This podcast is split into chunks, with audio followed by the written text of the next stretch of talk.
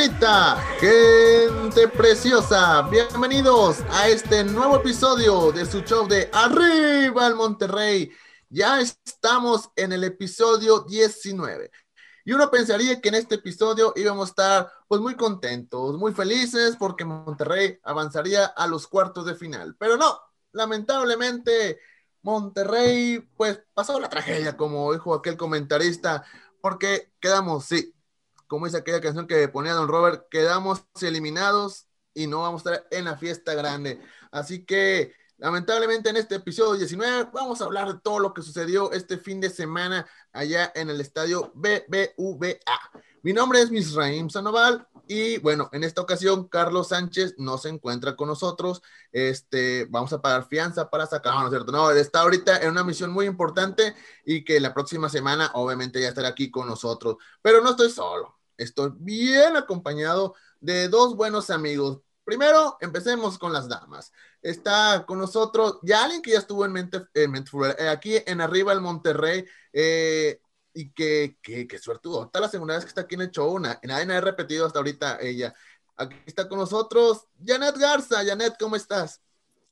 Hola Mirra, ¿cómo estás? David, también un gusto saludarlos. Y bueno, como tú dices, pensaría que estaría más feliz para el día de hoy, pero a mí todavía no se me quita el coraje personalmente de lo que sucedió el fin de semana, pero justamente para eso estamos aquí, para pues platicar lo que sucedió y cómo no desahogarnos entre nosotros los mismos rayados, ¿verdad? Así es. Y, y sí, pues bueno, no, no solo estamos nosotros dos, Janet, como es tú, también está otro buen amigo que hace rato que también ya lo quería invitar, y que conocemos muy bien también aquí por Twitterlandia y en las redes sociales. Eh, David Flores, David, ¿cómo estás? Hola, Misra, pues muy bien, muy bien, gracias por la invitación, contento por estar en este programa. Eh, hola, Janet, buenas noches también, pero pues contento por estar en el programa, pero por otro lado, con un mar de emociones, este, molesto también por, por esta eliminación eh, y por este año que ha tenido Rayados tan desastroso. Sí, hace, hace, porque no solo estamos hablando de lo que fue este Guardianes 2020, sino todo lo que ha sido este año futbolístico. Afortunadamente el torneo pasado fue suspendido, pero íbamos a ser un ridículo después de ser campeones en diciembre. Estábamos en el último lugar de la tabla general. Pero bueno, vámonos con lo más reciente primero. Ah, pero antes tengo que recordarle a la gente que se suscriba. Sí, suscríbete a nuestro canal de podcast, ya sea en Spotify, Radio Public, Breaker y en Google Podcasts. Y no olvides también eh, seguirnos en nuestras redes sociales, en Twitter y en Instagram. Búscanos, en el buscador pueden ponerle arriba el Monterrey Podcasts o si quieres con el puro arroba, bueno, es arroba arriba el MTY Show. Ahí para que nos... Eh, escuchen, nos vean ahí en redes sociales y obviamente en, los podcasts nos pueden ahí escuchar cada semana, por cada semana un episodio nuevo con lo mejor del equipo de nuestros amores, los Rayos de Monterrey, aunque esta, esta semana no es lo mejor, porque la verdad sí estuvo muy, muy penoso lo que sucedió este fin de semana allá en Monterrey, porque pues uno pensaría, hasta lo platicamos la semana pasada, Carlos y yo, y creo que creo que todos pensamos lo mismo, pensábamos que pues solo era un partido de trámite, que solo Monterrey iba a tener una noche tranquila donde pues tal vez íbamos a ver unos golecitos, que a, lo mejor se puede poner un poco contestó en Puebla, pero hasta ahí, que Monterrey quizás está pasando, caminando para enfrentarse al equipo de Cruz Azul, pero no, no sucedió nada de eso. Muchachos, antes de así meternos de lleno lo que fue el partido, sus impresiones, lo que fue este encuentro, y ya después hablaremos lo que ha sucedido durante todos estos días recientes y últimas horas también. Eh, Janet, ¿qué te pareció o cuál, cuál fue tu sensación después de que el árbitro pitó el final del partido? Mira, mi sensación principal fue el puro coraje, más que nada por cómo íbamos dominando el partido, cómo lo íbamos ganando. o sea, a pesar de que los goles fueron de penal, teníamos el Puebla donde queríamos. El Puebla, la verdad, la razón por la que no podían caer muchos goles, pues se veía la marca de Puebla sobre Jansen, prácticamente todo Puebla metido en su área. Y pues como te digo, o sea, lo teníamos donde queríamos, se vienen los cambios que yo siento que fue donde se arruinó esa, pues ese ritmo que traía el equipo y bueno, se viene el primer gol, un golazo sinceramente de Osvaldito, hay que admitirlo, fue un golazo. Este, y bueno, el segundo error que también viene siendo de César Montes y también de Hugo González en ese penal, Este, entonces ya para, para el final del partido, bueno, cuando se viene la tanda de penales, digo, bueno, tanda de penales, está bien, vamos a... Yo todavía en esas últimas instancias dije, bueno, vamos a confiar en, en Hugo, ¿no? De perdido, que, que, le salga tantito coraje, de dónde, no sé, que le salga tantito, pero pues uno cuando está apoyando al equipo, pues dice apoyar a todos, no hay más. Claro. Y pues cuando para el primero, yo digo, ajá, sí se arma, pero no, ya cuando se termina esta tanda de penales, sí, me quedé impresionada y me dio coraje porque recuerdo cuando el turco saca a cobradores de penales, saca a Jansen y todo, y yo digo, o sea, no estás pensando en que el Puebla te puede empatar todavía el partido, o sea, yo que sí puedo haber pensado en eso, siento que el partido más que, sí podemos señalar a uno que otro jugador, pero siento que el error ya general fue completamente del turco Mohamed y pues molestia principalmente fue lo que sentí, más que tristeza o decepción, fue, fue molestia de cómo volvimos a dejar un partido que tenías en las manos, casi creo que como ocurrió con Chivas, que en 10 minutos te resolvieron el partido. Y pues eso es lo, la principal molestia, creo yo. Como dijiste, un partido que debió haber sido de trámite se convirtió en un partido pues bastante humillante, diría yo. Sí, David, fíjate lo que dice Janet, y tiene razón, porque me recordó mucho lo que sucedió con Chivas, que parecía que Monterrey se llevaba los tres puntos con aquel 1-0, hizo los cambios locos Mohamed, y pues fue una derrota horrible de 3-1. Y acá fue algo parecido. Eh, ibas ganando 2-0, vas a hacer cambios que dices, ¿por qué los haces, no? Y llega el empate, y al final, pues ya sabemos lo que sucedió en los penales. ¿Qué, qué de, la misma pregunta, ¿cuál es tu sensación después de lo que viste eh, eh, la noche del domingo? Pues sinceramente también fue de coraje, fue impotencia, frustración, inclusive tristeza, porque como bien comenta Jeanette, era un partido que tenías controlado, pero aunque ibas 2-0 arriba, y era muy temprano, eh, fue el minuto 50 o poco antes del minuto 50 cuando cayó el segundo gol, era muy temprano para hacer eh, los cambios que hizo el sacar a Janssen, la verdad que no me pareció, fue muy prematuro el haberlo hecho, porque pues a los 15 minutos este, ya había metido gol el Puebla y ya estaba cerca de, del empate, ¿no? Eh, estos cambios otra vez, como dicen, de lo que pasó con Chivas, nos vuelve a pasar lo mismo, los cambios este, pues sin sentido, sacas a Jansen, que es un cobrador de penales muy bueno, metió el segundo gol de penal, sacas a Ponchito, que también es un especialista en los penales y el mismo Mohamed lo ha dicho. Entonces, pues te da esa sensación de que hubo mucho exceso de confianza, confianza por parte del técnico. Eso se lo transmitió a los jugadores y pues bueno, al final de cuentas se terminó reflejando en, la eliminación de, del Puebla que en penales. Y pues bueno, ya después de ahí nos vamos también a una serie de errores, falta de intensidad de algunos jugadores, las fallas de Funes Mori eh, por más que sea el próximo máximo goleador y todo y juegue bien el post, lo que quieras, pues al, al, delantero se le juzga por el gol y Funes Mori no apareció en este momento y tuvo unas fallas terribles, ¿no? Sí, claro, eh, lo de Funes Mori sí ha sido muy, muy malo lo de este año, prácticamente hizo muy pocos goles, aunque por ahí se puede justificar un, justificar un poco que se ha hecho algunas uh, asistencias o, o, ha causado eh, algunas jugadas de gol, este, pero pues al final de cuentas su función principal es meter goles, ¿no? Y pues no, no lo ha hecho. Y creo que ah, el domingo prácticamente estuvo anulado. Si tienes que hacer un cambio, quizá era sacar a Funes y meter a alguien más. Vincent creo que, bueno, Vincent lo hemos visto. Vincent eh, causó eh, uno de los penales, metió gol también y lo, todavía lo sacas. Y así ha pasado con otros partidos, que Vincent ha hecho la diferencia causando penales o haciendo goles, pero bueno, creo que el, el, entrenador no ha visto eso. Bueno, así como en resumen, muchachos, de este partido, pues prácticamente fue esto. No se puede evitar el empate, no saber manejar resultado, prestaste el balón al rival, errores en el penal de, de Puebla, error de mismo Hugo González, creo que hasta en el, el primer gol Osvaldito, creo yo, aunque sí es cierto que un juego de la, la, desvió un poco, pero creo que no está bien colocado Hugo González. Y luego, pues el penal, que prácticamente el, el, el empate, pues le pasó pues prácticamente se le resbaló, en otras palabras, ¿no? Sacar a Vincent Janssen, que también fue otro factor importante en este encuentro, y pues obviamente en general los cambios del turco. Y si tenemos que buscar un culpable, hay muchos nombres, si empezamos por quizá en, forma de importancia, creo que vamos que el turco, quizá Hugo González, Funes Mori, César Montes, ¿quién más podemos agregar en esta lista? Porque creo que eh, hay varios, este, no solo, es que todo mucho le echan, se van sobre la cabeza de, de, Hugo González, pero creo que hay, hubo más, hubo más este, villanos en esta película, ¿no, Janet?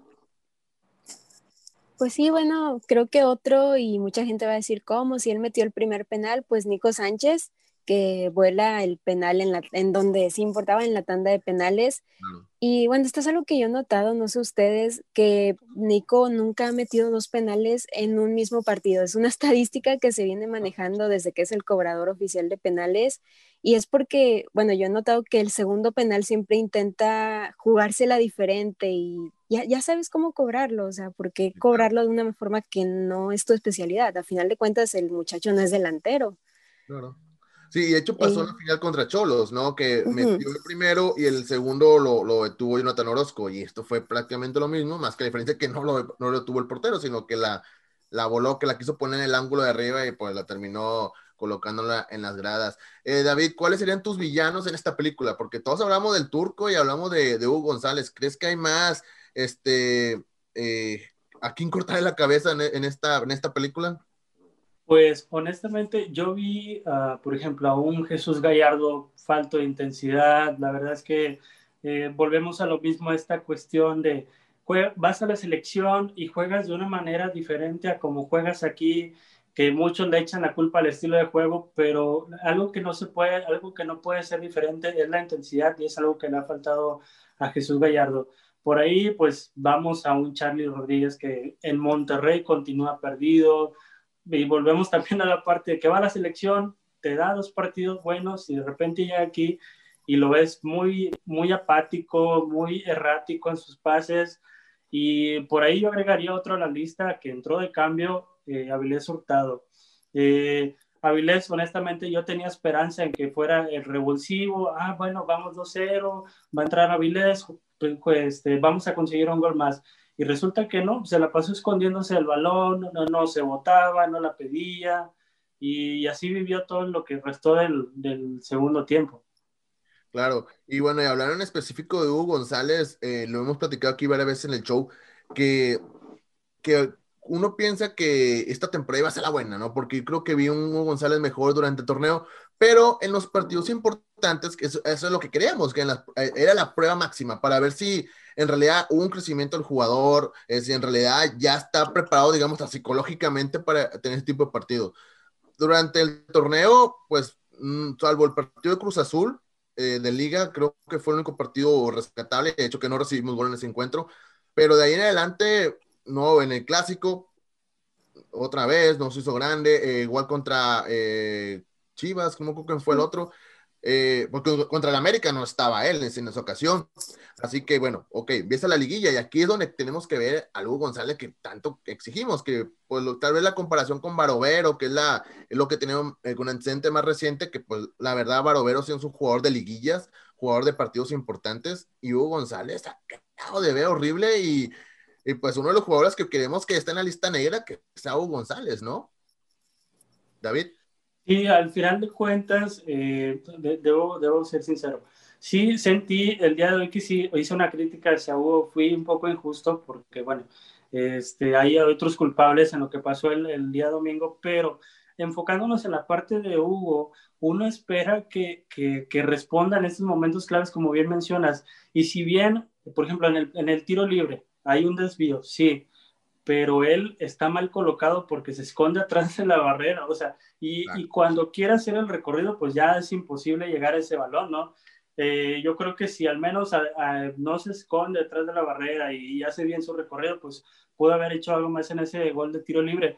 Y en el penal, pues bueno, mucha gente dice, es que Montes cometió el penal, es que esto, que lo otro.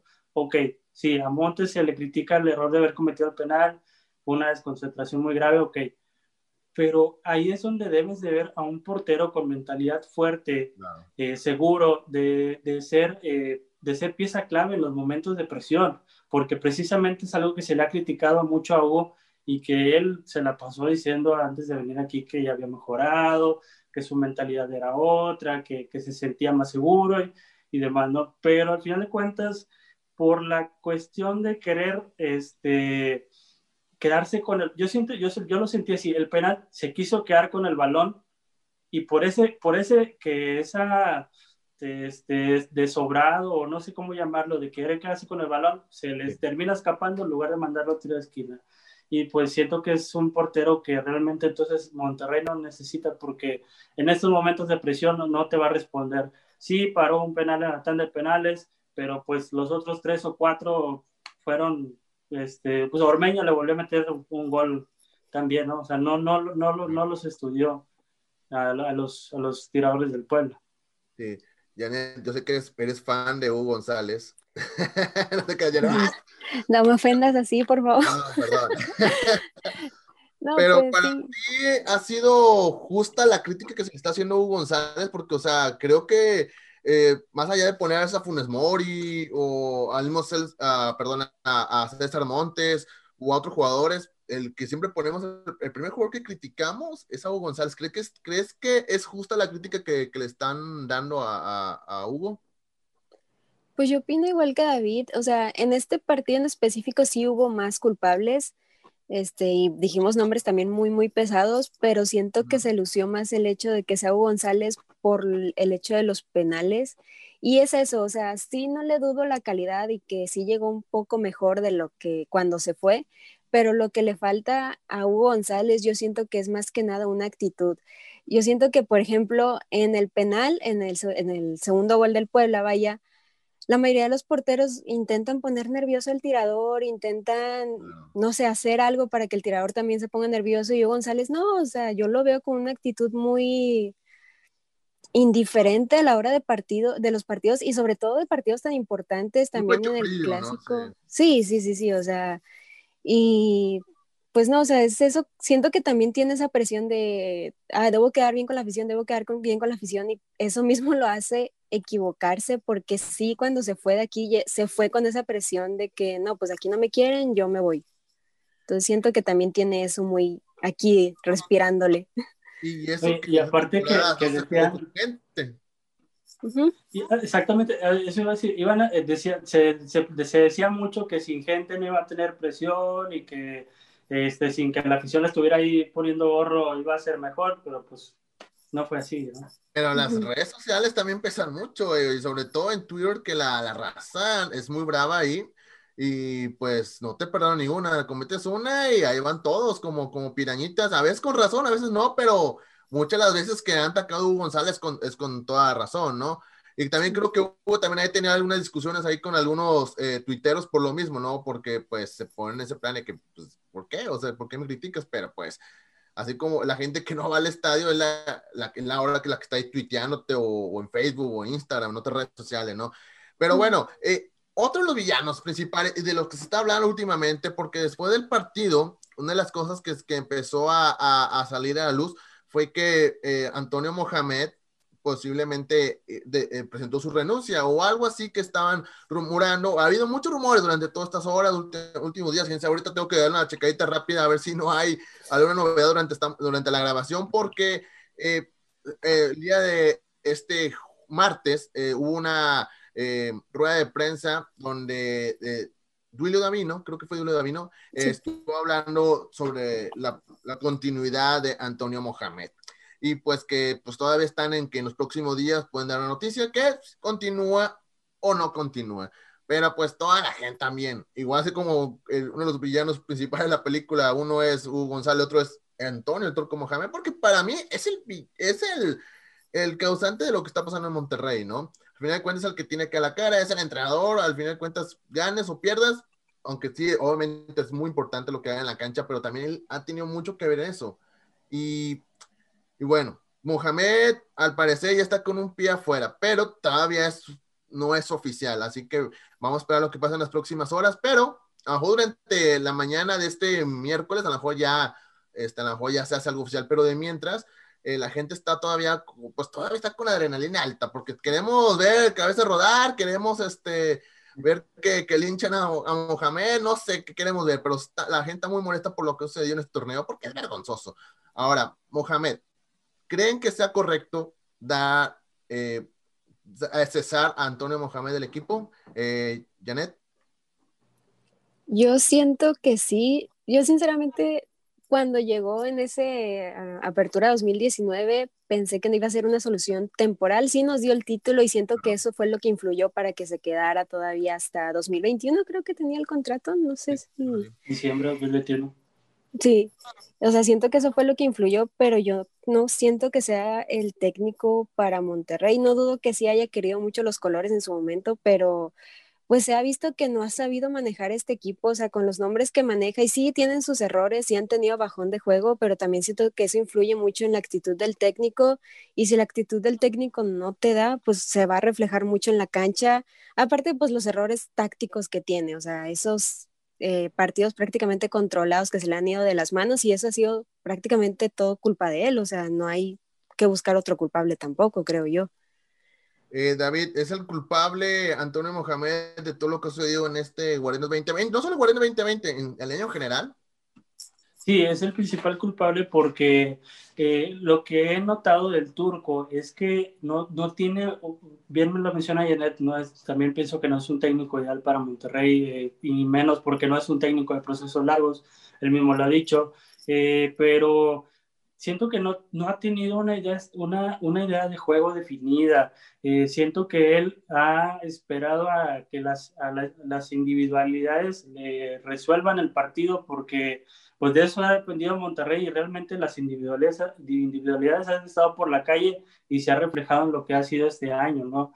Eh, entonces, pues yo sí siento que si se va, sí sería una buena decisión, aunque por otro lado, pues siento que el problema va a seguir, ¿no? Así es. Y bueno, Antonio Mohamed está en la cuerda floja. Y ahora vamos a poner este caso, porque ya todos lo ven a Mohamed ya fuera de Monterrey. ¿Qué sucedería si Mohamed se queda en Monterrey? ¿Qué pasaría? Eh, ¿Qué jugadores, digamos, ya estarían? Ahora, si como Mohamed se queda, hay, hay jugadores que tienen un pie afuera en el caso que se quede el turco. ¿Qué jugadores ustedes creen que ya no va a tener cabida en caso que el turco se quede? Tal vez pueden terminar los siguientes seis meses, pero si fuera por el turco, ¿quién se iría? Yo pienso que Jansen. Jansen, Celso. Celso. Sí, porque Celso prácticamente lo, tiene, lo, últimamente lo ha anulado. Sí, lo tiene guardado. Sí, sí, sí. ¿Alguien más creen que, que tenga ahí como que nada, este cuatro también ya? ¿No? Pues. Porque la verdad creo que son, son, los dos principales, porque creo que por ahí hasta salió un rumor, ¿no? Que Jansen dice que si Mohamed se queda, él dice que se va, porque pues prácticamente no lo está usando mucho y cuando lo usa no lo usa como debe ser, eh, le da pocos minutos eh, y Celso de ser un jugador, para mí es como la columna vertebral del equipo, no lo está usando tampoco tanto como antes, así que creo que si se queda el turco, sería dos de los jugadores que prácticamente tuvieran un pie fuera. Ahora, la otra muchachos, se va el turco. ¿Quién llega? ¿Quién les gustaría? A ver, Janet, ¿quién te gustaría que llegara a dirigir al Monterrey. En lo personal me gustaría Marcelo Gallardo, pero no sé usted. ¿no? pues personalmente a mí también, ¿verdad? Pero, pero sí está difícil. A mí también el otro que me gusta y es uno que se ha mencionado es Nacho Ambriz, porque es un técnico que siento yo ah, tiene una idea de juego muy clara. Digo, hizo jugar a León con, pues con la gente que tiene León sin menospreciarlo. Digo, por algo ahorita está de super líder y todo aparte de que es un técnico con actitud. Y siento que eso es lo que le ha faltado mucho al Monterrey últimamente. Tiene muchas estrellas como para no tener un técnico que tenga una actitud que sepa, pues no solamente respetar las jerarquías, que sabemos que Mohamed es mucho de ese estilo de que Funes Mori es mi titular y estoy casado con Funes Mori y está casado con ciertos jugadores, incluyendo al mismo Hugo González. Entonces, a mí Nacho Ambriz siento que es un tipo de técnico que ve más de que, a ver, si este jugador no me está rindiendo, pues se va a la banca y ni modo. Y siento que es esa actitud que la, que necesita Monterrey. Y otro que me gustaría, pues sería Almeida, pero pues él está en veremos, ¿verdad? Veremos. Aparte, por ahí creo que ya terminó su contrato por los malos resultados que ha tenido con los terremotos acá en San José. David, ¿cuáles son tus pues candidatos para dirigir al Monterrey? Pues al igual que Janet, eh, la verdad es que Nacho Ambriz también me gusta, inclusive por ahí recibí un par de, de reventaderas por elegir a Ambriz este, sobre Almeida, pero La verdad es que es un técnico que, como bien dicen, tiene una idea muy bien definida de juego, pero aparte es muy ofensivo. Yo siento que él, es un técnico que sabría explotar eh, las bandas de rayados, que tienes pues a yo creo que es eh, de los técnicos que le pueden sacar lo mejor a un Avilés Hurtado por, por la banda, a un Jesús Gallardo este, que tiene cualidades para ser un buen este, volante ofensivo y también este, defender, pero siento que Nacho Ambriz es el, es el que mejor le puede sacar este provecho a este potencial que tiene Rayados e inclusive siento que haría, haría que Funes Mori este, mejore su cuota goleadora, ¿eh? porque como bien menciona Janet, en un equipo sin hacerlo menos como León, con nombres como Ángel Mena, Jan Meneses, y para le contar, este, pues ha sabido explotarlos, entonces es un técnico que, que, sí, sí le caería bien a Rayados. Por otro lado, pues la verdad es que Almeida a mí no me gusta por, por unas razones, pero principalmente por la, el año pasado que rechazó al Monterrey, ¿no? Claro. Sí, ya cuando nos hacen el fuchi una vez, yo tampoco, no, no, no me agrada eso. fuchi dos veces, ¿no?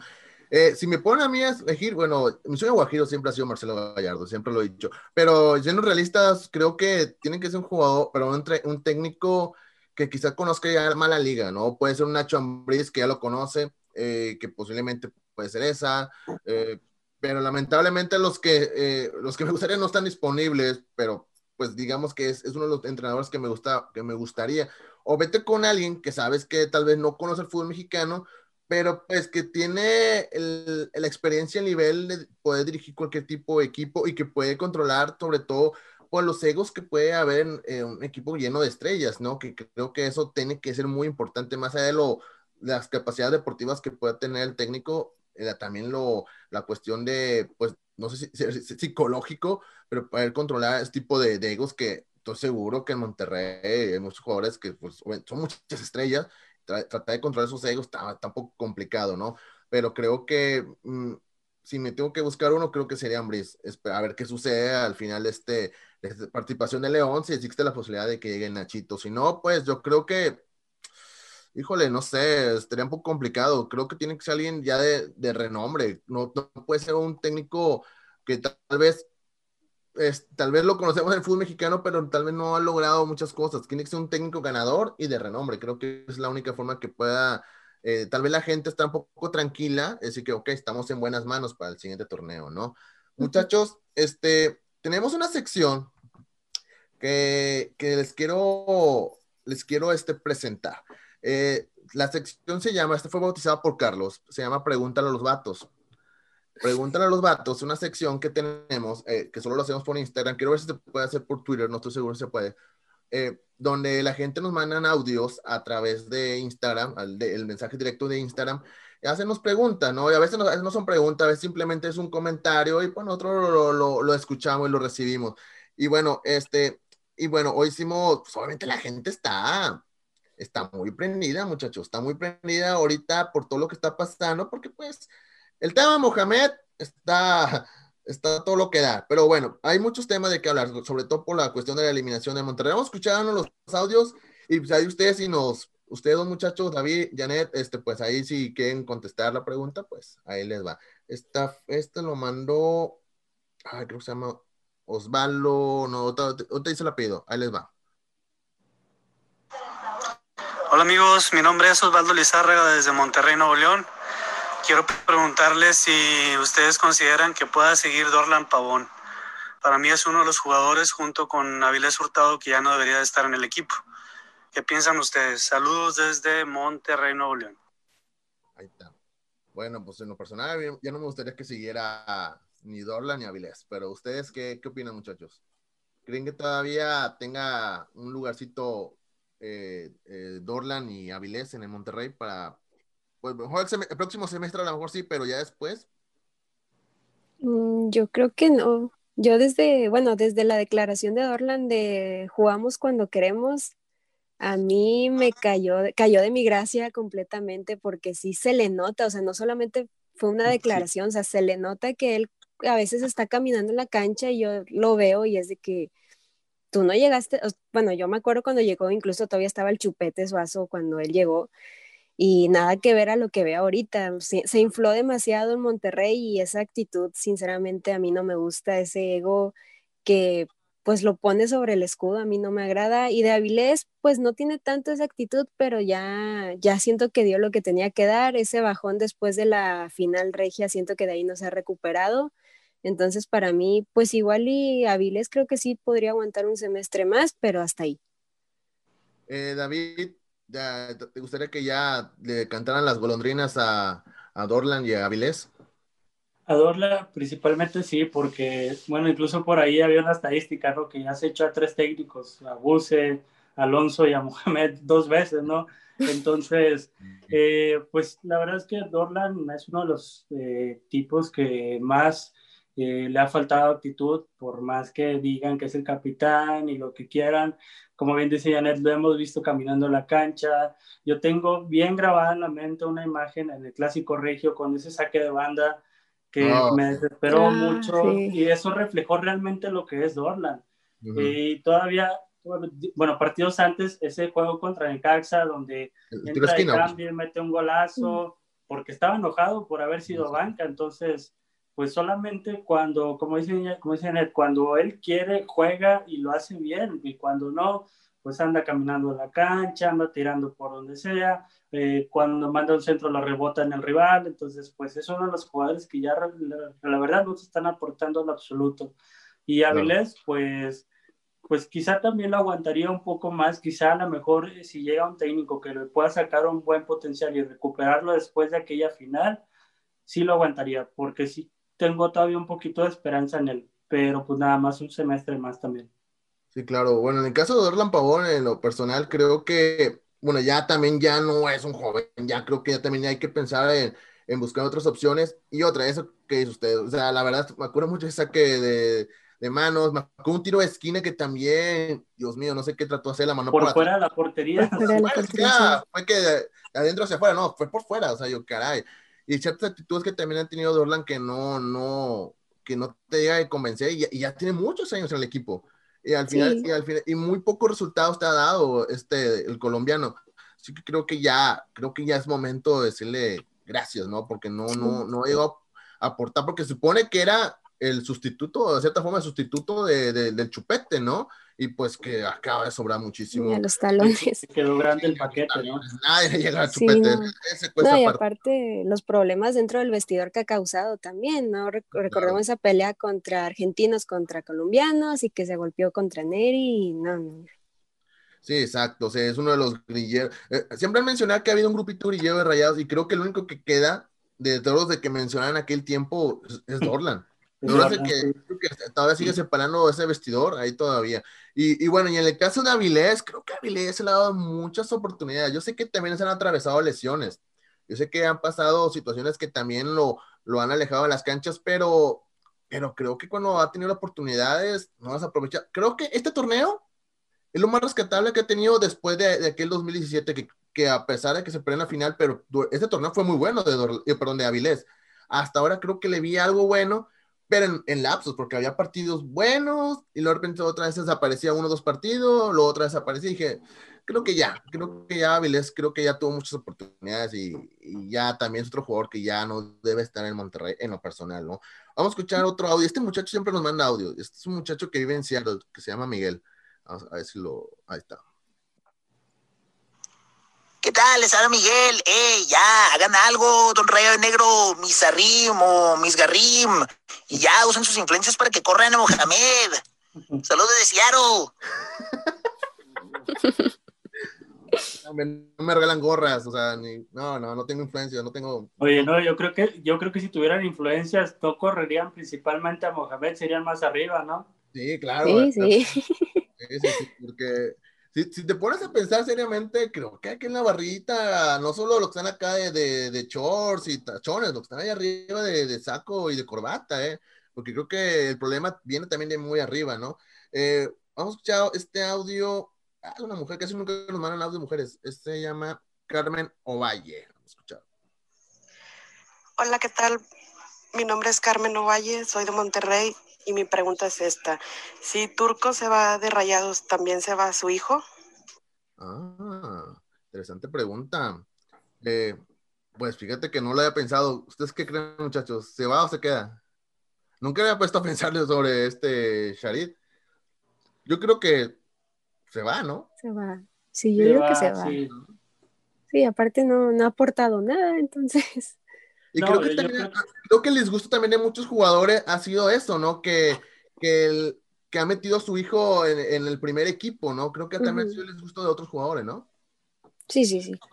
Dice la, en la sub-20, de repente se le han visto algunos destellos, pero es de esos jugadores intermitentes que realmente nunca te van a rendir en un primer equipo. Y pues yo, yo sí creo que se iría junto con Mohamed. No creo que se quede aquí porque realmente pues no va a tener oportunidad. Si aquí la tiene porque está el turco ahorita. Si no, si no estuviera el turco no, no tendría oportunidad. Pues estaba en el, en el San Luis hace unos torneos. Sí, exacto. Exacto. Ah, tenemos uno más este chavo nunca he hablado. Vamos a ver qué onda. Estoy con el miedo que, que manden. Porque no lo escuché, no lo he escuchado antes este. Vamos a ver qué dice. Se llama José Gutiérrez. Y ahora más quiero decir la directiva de Rayados que tenga piedad de nosotros aficionados. No puede ser posible eliminados por el Puebla. Por favor, entiendan, ya corren ese técnico. ¿Hasta cuándo? ¿Qué más quieren ver? ¿Hasta cuándo? Oye, yo creo que es el mejor audio hasta ahorita. está, está buenísimo. Tengo que ponerlo otra vez, perdón, lo tengo que poner otra vez, perdón. Yo nomás quiero decir a la directiva de Rayados que tenga piedad de nosotros los aficionados. No puede ser posible eliminados por el Puebla. Por favor, entiendan, ya corren ese técnico. ¿Hasta cuándo? ¿Qué más quieren ver? ¿Hasta cuándo? Oye, no, es, es, en Twitter se llama joya ese audio, ¿eh? Se llama José sí, ¿eh? ahí está en Instagram, no sé cómo está en Twitter, pero está en Instagram como Regito C. no, Regito C, algo así. Este, ay, no. Ay, de aquí de Houston, de hecho. de aquí de Houston. la, raza sí es bien creativa a veces. Sí. pues sí, hombre, ah, esa directiva de... Caray, no, sé, no, este, creo me quedé traumado con esta. Pues sí, muchachos. Creo que sí, esta, esto ya ha sido muy, muy locos para el aficionado rayado, de que de estar pues haciendo casi fiesta previo a un partido que pensábamos que estaba ganado, a pues, pues que nos dieron un cubetazo de agua fría por el resultado que tuvimos, lamentablemente.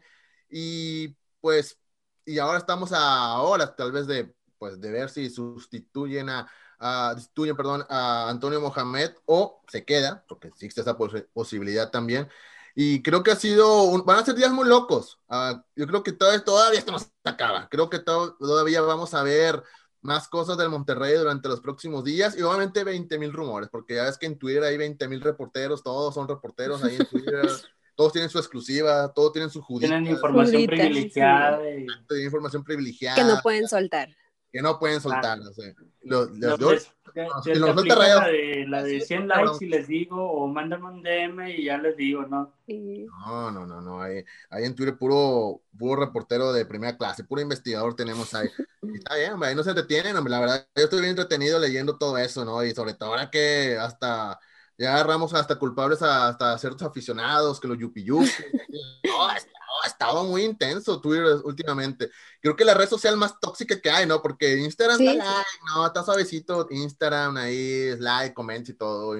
Facebook, pues, el Facebook siempre pensó que son como para tener las tías, a los tíos ahí, para ser más de nosotros. Sí, más familiar. Sí. Sí, sí, sí. Y ya, pues otras redes sociales, pues no, no las manejo mucho, a TikTok, así eso, no, no. Pero, o sea, lo que es Twitter, yo creo que es muy tóxico, muy tóxico. Pero ahí también vemos, en realidad, cuando las cosas están bien, ahí estamos todos. O igual cuando las cosas están mal, también ahí estamos todos, ¿no? Estamos buscando, porque creo que al final de cuentas, como dicen yupi yupi, reventadores y todo el tipo de aficionado que hay en Monterrey, creo que al final de cuentas lo que queremos es que nuestro equipo le vaya bien. Creo que eso es el objetivo principal. Tal vez todos tienen su manera de apoyar o tienen su manera tal vez de, de mostrar su enfado, su, su tristeza, pero creo que al final de cuentas lo que todos queremos es que a Rayados le vaya bien. ¿Cierto o no cierto, muchachos? Claro, Siempre arriba el Monterrey. Pues, eso sí, o sea, al final de cuentas creo que todos tenemos ese objetivo en común, eh, apoyar a Monterrey, que les va bien, pero pues a veces sí a la raza, eh, sobre todo a los yupi yupi, sí les da este, miedo criticar al, equipo en general, o sea, y no, no solo jugadores, les, da frío y pues sí, sí he llevado esa, esa bandera de no te hace menos rayado el criticar al club, ¿no? O sea, realmente no tienes este, nada que perder más que, pues al final de cuentas un club como Rayados pues tiene que tener mucha exigencia, ¿no? Porque eh, pasa que le exigimos y luego dejamos de exigirle y eso los jugadores lo sienten, entonces se empiezan a relajar y otra vez hay que volver a exigirles. Entonces, pues creo que este club pues sí necesita que estemos constantemente exigiéndole para que lleguen los éxitos, ¿no? Que es lo que tanto eh, queremos. Claro, y como dijo una vez Nico Sánchez, no recuerdo si fue en los festejos de la Conca Champions o de la Liga, dijo, queremos que ustedes, refiriéndose a la afición, queremos que siempre nos exijan, y pues, ah, sí, la conca. Sí, fue en la conca. Creo que fue en la conca, no me acuerdo. Eh, eh, eh, que nos exijan, porque creo que al final de cuentas el, el, aficionado tiene mucho que ver. Tiene que mucho que ver. Y creo que si somos una afición como, imagínate, como en la Caxa. Que Los tres aficionados. No, sé si tengan afición con, a Don Ramón, a Pinedo y, un compa que que a la vuelta de mi casa y nada más. Y, y, ya, o sea, pero, o sea, hay aficiones que son muy frías, así, pero creo que Monterrey al fin de cuentas tiene una opción, creo que muy exigente y creo que, y que apoya siempre, o sea, en las buenas, hemos estado en peores, hemos estado a punto de descender, ¿no? Así que creo que es una prueba más que tiene la afición y que ahí estamos. Al fin de cuentas, tal vez nos enojamos con el equipo, con los jugadores, pero ahí estamos, la playera nunca nos la quitamos. Eh, muchachos, ya estamos en la recta final de Arriba el Monterrey. Eh, quiero recordar en las redes sociales, eh, búscanos en Arriba el Monterrey en Instagram y en Twitter. Eh, estamos arriba el Monterrey Podcast o arroba arriba el MTY Show. También suscríbete al podcast, ya sea en Spotify, en SoundCloud, no, en ¿cómo se llama? En Radio Public, Breaker y Google Podcasts. Janet, ¿dónde te podemos leer, escuchar, mirar? Cuéntanos. Bueno, pues en Twitter para leerme mi reventadera es arroba guion bajo Janet Garza y en Instagram, si quieren ver mis en vivos a las 3 de la mañana, es igual, arroba guion bajo Janet Garza, pero con doble A al final. Eh, David, ¿dónde te podemos leer, ver, escuchar? Pues ahí me pueden leer en Twitter, David Flores con doble O, Instagram igual. Y pues ahí, me pueden ver los miércoles en Zona Rayada, este, ah, y es en un pequeño espacio para publicidad. Este, ahí ah, pueden ver los miércoles en Zona Rayada. Vamos a estar este, también hablando sobre el Monterrey y pues diciendo las cosas como son, ¿no? Así es, como debe ser. Eh, mi nombre es Misraim Sandoval, búscame en Twitter y en Instagram y en Tinder como arroba Misraim, M-I-Z-Z-R-R-A-I-M. Eh, así de fácil, así de sencillo. Eh, gracias a la gente que nos estuvo escuchando. También a Edson Ochoa, que hoy estuvo muy callado. Este, pero ahí también gracias a Edson Ochoa que estuvo en la, en la edición y producción de este su show. Este, ah, saludos a Carlos Sánchez, pueden seguirlo a él como arroba Carlos Sánchez MX, así creo que está en Twitter. Eh, y muchachos, de nueva cuenta, agradecerles muchísimo. Janet, gracias por haber estado con nosotros. Sí, muchas gracias por la invitación, ya sabes ahí cuando quieras. Ya está, David, muchas gracias también por haber aceptado la invitación. Muchas gracias a ti. Para mí es un placer haber estado aquí con ustedes, este, desahogándonos ahí un poquito el coraje que traemos este, todavía yo creo que difícilmente se nos va a pasar, ¿no? Porque pues eh, han sido malas, malas que buenas con esta plantilla, pero pues bueno, este, ya esperamos que vengan tiempos mejores, que haya cambios y pues nosotros vamos a seguir al pie del cañón apoyando al Monterrey y exigiéndolo. Así es. Y bueno, al fin de cuentas, lo que queremos, como dijimos hace ratito, es que al Monterrey le vaya bien. Mi nombre es Misraim Sandoval, lo escuchamos en el próximo episodio de Arriba al Monterrey. ¡Vámonos!